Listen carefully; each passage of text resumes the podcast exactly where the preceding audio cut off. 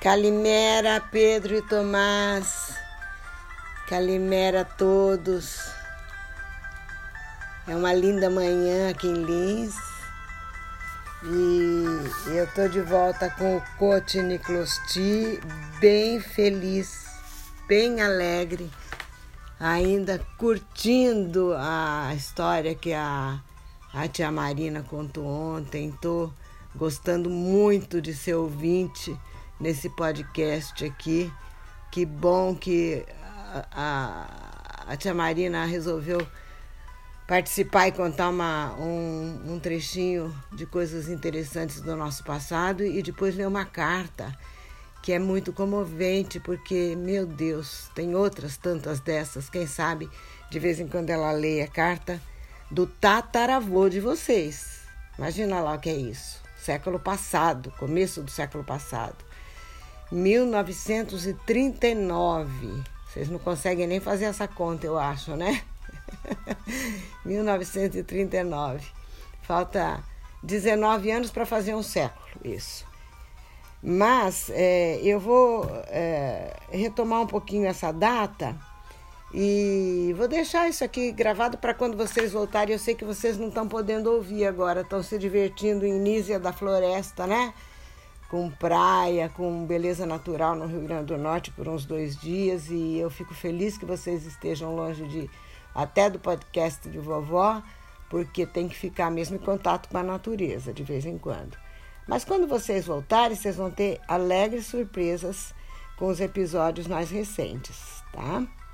E eu tô aqui bem alegre nessa manhã quente de Lins, bem um céu bem azul. Vou voltar alegre porque tá produtiva e, e sentindo proximidade com, como eu, eu canso de repetir, não canso não, com as próprias fontes energéticas, com a raiz da nossa família e, e com a união, né? Isso fortalece qualquer um. Apesar da tristeza de toda essa tristeza da, da pandemia, mas vai passar. Os antigos, os gregos bem antigos, os gregos mais filósofos da antiguidade, um deles, Heráclito, dizia sempre: Pandarei, tudo passa. E tudo vai passar mesmo. Mas para não começar num assunto que depois vocês não vão se interessar, vamos para uma coisa bem interessante aqui que eh, gira em torno daquele períodozinho do próximo do casamento, né, do Papu e da vovó Josefina. Eles se casaram em 42. Mas em 39, que é a data dessa carta que a tia Marina leu, em 39, vocês não vão acreditar. Olha o que aconteceu. Numa dessas cartas, e eu vou contar isso aqui porque eu não ouvi ainda meu pai relatando com detalhes isso. Se eu encontrar, eu ponho ele contando para vocês. Mas em 1939, numa dessas cartas, o meu avô contou para o meu pai que o irmão dele, o Nico, o irmão dele, do meu pai, portanto, meu tio, o filho caçula do meu avô, né? Chamado Nicolau também, que a gente chamava de tio Nico. Ele estava lá na Grécia com um pouco menos de 18 anos e estava doente. Acho que ele teve uma pneumonia, alguma coisa, e, e quando o pai dele contou para o meu pai essa história, ele ficou tão desesperado, tão enlouquecido de saber que o irmão estava lá na Grécia. A guerra não tinha começado ainda, estava para começar. E, e, que ele correu para o tio Nicolau aqui, né? Não se confundam com os Nick, Nick, Nick, Nick, mas você já sabe que, que com o grego é assim. Ele correu para o tio Nicolau, que era o. ficava no lugar do pai dele aqui, uh, afetivamente, hierarquicamente, era o pai para ele e também o patrão dele, né? O presidente da, da empresa, da cafeeira onde ele trabalhava. Ele já estava bem posicionado, poucos anos depois de ter chegado, já ajudava muito, muito, muito o tio, acabou se tornando o braço direito dele. Falou: Olha, tio, eu vou querer te pedir um favor, você precisa trazer meu irmão agora. Porque o que, que aconteceu, Miguelzinho? Não, ele está doente lá, meu pai escreveu uma carta, disse que ele está doente, eu quero que traga. Assim que ele melhorar, Quero que traga e tio, por favor. Eu e ele estava tão desesperado que o tio realmente não questionou, concordou de trazer. Aí meu pai aproveitou, o papo de vocês aproveitou para falar: Olha, então traz também o Manuel. O Manuel, você se lembra que ele foi para o colégio italiano com um primo, né? Que era da idade dele e que eles se davam muitíssimo bem, ele adorava esse primo, eles foram amigos até o fim da vida, coisa muito linda. Jogavam xadrez, viu Pedro, você que gosta de xadrez? Jogavam xadrez muito frequentemente, muito frequentemente, eram bem amigos mesmo. Eu quero que vocês sejam amigos assim dos seus primos, viu? de todos eles, dos primos mais próximos, né, tanto geograficamente como é, geneticamente, primo irmão que a gente chama, né? Mas tem os primos em segundo, que são. Ah, na verdade, é, sabe, sei, esse, essa diferença. Na verdade, os afetos a gente não faz diferença, mas quem está mais perto é sempre mais fácil. Porém, queiram bem sempre todos os seus primos, porque é uma amizade bacana para a vida toda. E ele pediu então para trazer o Manuel também e o tio concordou. De início achava que não era necessário, mas concordou. Então, chegaram, olha que coisa, o que, que é o destino, né? O que, que é a mira, como dizia meu pai, o bisavô de vocês. A mira, o kismet, o destino. São palavras que ele usava muito. Mira é palavra grega.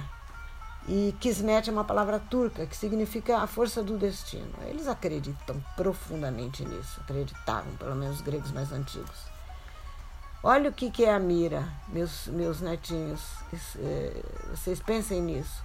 Foi o último navio que veio da Europa antes de estourar a guerra. Esse navio nem voltou, nem pôde voltar, porque começou a Segunda Guerra Mundial na Europa. E a vovó vai resistir à tentação de dar aula de história. de dar aula de história, mas se em algum momento parecer necessário, vovó dá uma aula e vocês vão assistir. Estão acostumados agora com aulas online, né? Vovó que não acostuma muito com esse amor e, e com esse compartilhamento de histórias para os netinhos online. É muito, muito mais gostoso pertinho de vocês, sentindo o cheirinho de vocês. Mas não tem importância. Panda rei. Vai passar, tudo passa. Bom, quando eles chegaram aqui, olha só o que, que tinha acontecido. Meu pai, o Miguel Antônio, estava com varíola. Não pôde abraçar os parentes que chegavam, o irmão que chegava. Estava isolado, só puderam vê-lo por um, através de um vidro e ele todo deformado, com aquelas bexigas no rosto. Diz que o, depois ele contava dando risada que o meu tio, o tio Nico, quando olhou para aquilo de longe, ficou tão assustado que ele falava depois pro meu pai, Miguel, Miguelzinho, quando eu vi você daquele jeito, me deu vontade de voltar para Rhodes. claro, aquela doença tropical, né? Em Rhodes não tinha isso. E, e aí os dias se passaram até que ele pudesse sem risco de contaminar ninguém, abraçar os recém-chegados, se abraçaram, ficaram felizes. Mas nos primeiros tempos, nos primeiros tempos, isso aqui foi em Lins quando eles vieram, mas nos primeiros tempos tio Nico ficou morando na casa do tio Nicolau, lá no, no palacete da Avenida Paulista. E ele teve educação assim no começo de duas escolas. Depois ele, de um certo tempo ali de adaptação, ele acabou vindo para Lins também e se encaixou como é, funcionário da empresa, trabalhador na empresa e, enfim, fizeram uma, é, um percurso dentro da empresa, tanto ele quanto o tio Manuel. Só que nesse começo ele ficou, ele teve oportunidade, você vê como a, a, a natureza, do, a, a natureza não, o destino, não sei, é coisas que estão escritas, né? Ele tinha modos, aparência dele completamente diferente da, da aparência do meu pai. Meu pai, um, um índio, um bugrezinho, assim, de, de aparência. Não é que ele fosse tão tosco, mas ele, no começo, quando ele chegou, ele era um, tinha um pouquinho, assim, uma rudeza na aparência dele, aparência rude, meio, um pouquinho tosca, vai, vamos dizer a verdade, né? Muito cabeludo, moreno demais e, e aqueles modos de quem nunca tinha ido numa é, tinha ficado sim um ano no colégio italiano, tinha dado uma refinada, mas veio meio brutão assim, né? Uma joia bruta, um diamante bruto. E o tio Nico, apesar da mesma vida, era um homem alto, louro, de olhos azuis, lindo, elegante, mãos finas. Eu lembro dele, amava muito esse tio e a, e a, A minha tia, que é outra história depois, ele se casou mais para frente, mas enfim. Lembranças deliciosas desse tio que trazia presentes para mim, que me deixava ir para Campos de Jordão passar algumas temporadas com a família toda. Porque teve um tempo que ele morou lá em Campos de Jordão, um lugar muito lindo e a gente se divertia muito. Mas voltando a quando ele chegou, fino, elegante, parecia mão de pianista, sabe? Gestos.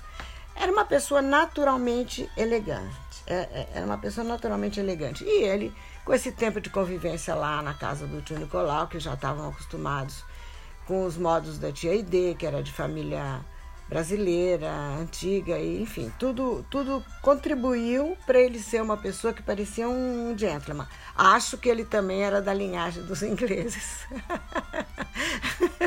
Na nossa família tem muitos ingleses, entre aspas, muitos gregos, entre aspas, e muitos índios, entre aspas, né? É, uma das nossas parentas, a Neca, diz que quando ela foi para a Grécia a primeira vez, meu pai falou: Olha, quando você olhar um grego num boteco bebendo sozinho, pode saber que é uns árvores. Então, tem características que são dos árvores, tem características que são dos índios, tem características que são dos eglesos. E cada um vai pegando, né, é, na transmissão de taras e dons, não é verdade? Vai pegando alguma coisa que fica para si. Muito bem, então, é, depois desse período de, de adaptação aqui do tio Nico, a vida continuou para todos, é, o tempo passou, ano de 1940, aí já era guerra, 41, veio o casamento, do casamento eu é, não me lembro se já falei do casamento dos dois aqui, no, no nas histórias que eu conto para vocês. Vovó às vezes faz um pouco de miscelânea, porque está escrevendo essa história também no blog. Quando vocês forem um pouquinho maiores, vocês vão ler também essa história. E agora estou feliz da vida porque vai ser publicado o livro também. Então não tem como esquecer quem somos, né? Ah, fora os fora as mensagens que a, o próprio sangue manda para gente, naquilo que a gente chama de temperamento, a gente se conhece muito bem, a gente sabe de onde a gente vem, mas é bom ler também, e é bom ouvir também, e é bom lembrar também, e ouvir música também, e amar muito a todos os parentes também. Então, queridos, eu acho que por hoje era só isso que eu queria contar para vocês. Ah, sim, só uma pequena, um pequeno lembrete ainda antes de finalizar mesmo.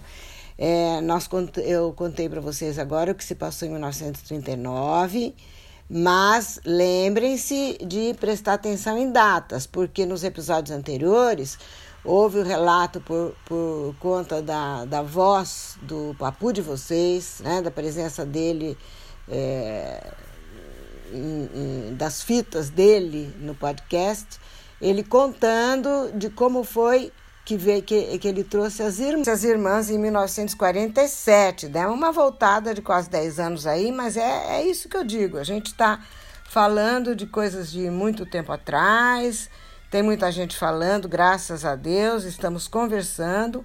Tem a voz do papu, a gente encaixa quando encontra um gancho, mas uh, a vinda do tio Nico, do tio Manuel, foi em 1939 e das irmãs dele que foi relatado antes, mas elas vieram só em 1947, tá? Então não vão se perder aí nessa cronologia, tá bom? Então agora eu acho que é isso, que não vai ter mais dúvida nenhuma. E qualquer coisa, se tiverem dúvida, ótimo, porque daí vocês vão perguntar, vão falar, vão contar mais coisas e eu vou ter mais participação aqui de gente que sabe mais e melhor, tá bom? Mas por enquanto, da minha parte, eu acho que é que é isso, né? Aquele pedaço que eu gosto, porque convido mais pessoas. É, agora acabou a história, viva a vitória. Quem quiser que conte outra.